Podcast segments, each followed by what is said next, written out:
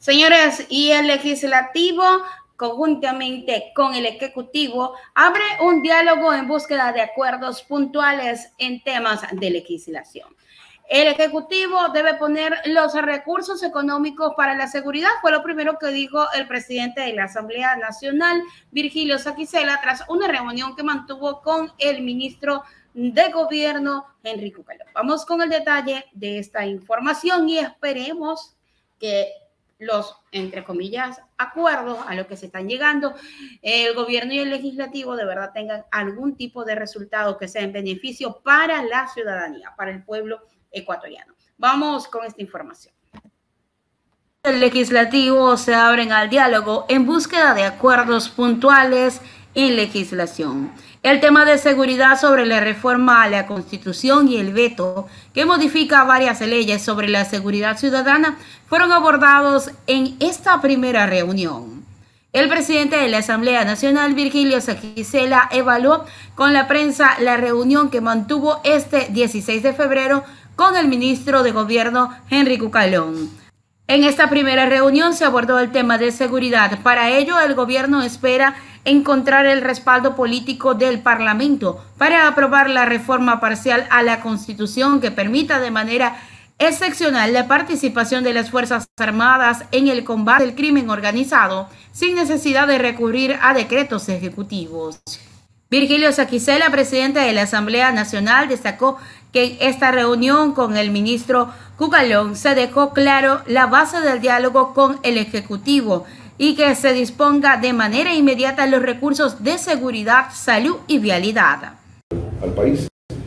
Eh, también le hemos, indicado, al ministro que la base del diálogo, es lo que hemos dicho públicamente eh, desde tiempo atrás, el Ejecutivo, el Gobierno Nacional debe poner los recursos económicos para seguridad, compra de vehículos, chalecos, eh, armas, para dotarle a la Policía Nacional de lo necesario para que pueda combatir la delincuencia a lo largo y ancho del país. Eso es eh, eh, indispensable y debe ser inmediato.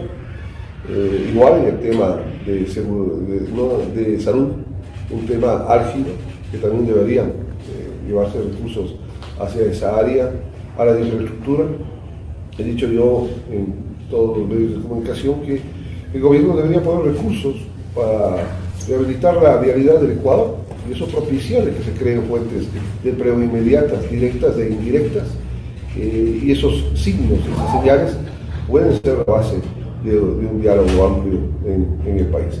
En ese andarivel ha sido la visita del señor ministro a la presidencia de la Asamblea Nacional y obviamente le hemos recibido como eh, se recibe a cualquier ciudadano y en este caso la autoridad del Estado. Por su parte, Enrique Callón, tras la visita del presidente de la Asamblea Nacional, dijo que calificó de positivo el diálogo y anunció que será permanente. Yo no tengo ningún problema en trabajar con el legislativo sin perjuicio de la presentación de nuestro proyecto también podemos encontrar ojalá puntos en común, porque lo que le interesa a la gente es que haya herramientas legales que favorezcan a la generación del empleo. ¿Pero ya no será a través de estas mesas técnicas de trabajo que se hizo entre Ejecutivo y Legislativo? Bueno, depende cómo lo quiera presentar el señor presidente de la Asamblea. Algo me conversó para los próximos días en materia laboral.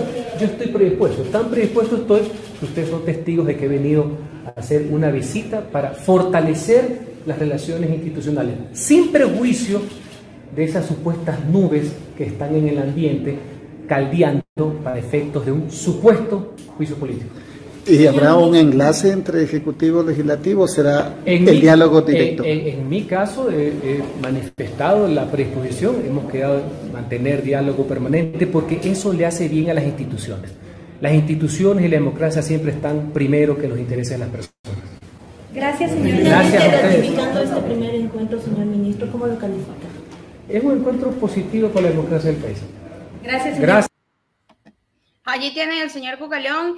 Él dice que va a enfrentar cualquier cosa, pero que el gobierno no debe irse a un juicio político, que el presidente de la República no debe irse a un juicio político. La pregunta es, si hay pruebas suficientes, ¿por qué no llevarlo a juicio político? ¿Por qué este, el Estado ecuatoriano tendría que tapar algún tipo de irregularidad que exista en el país.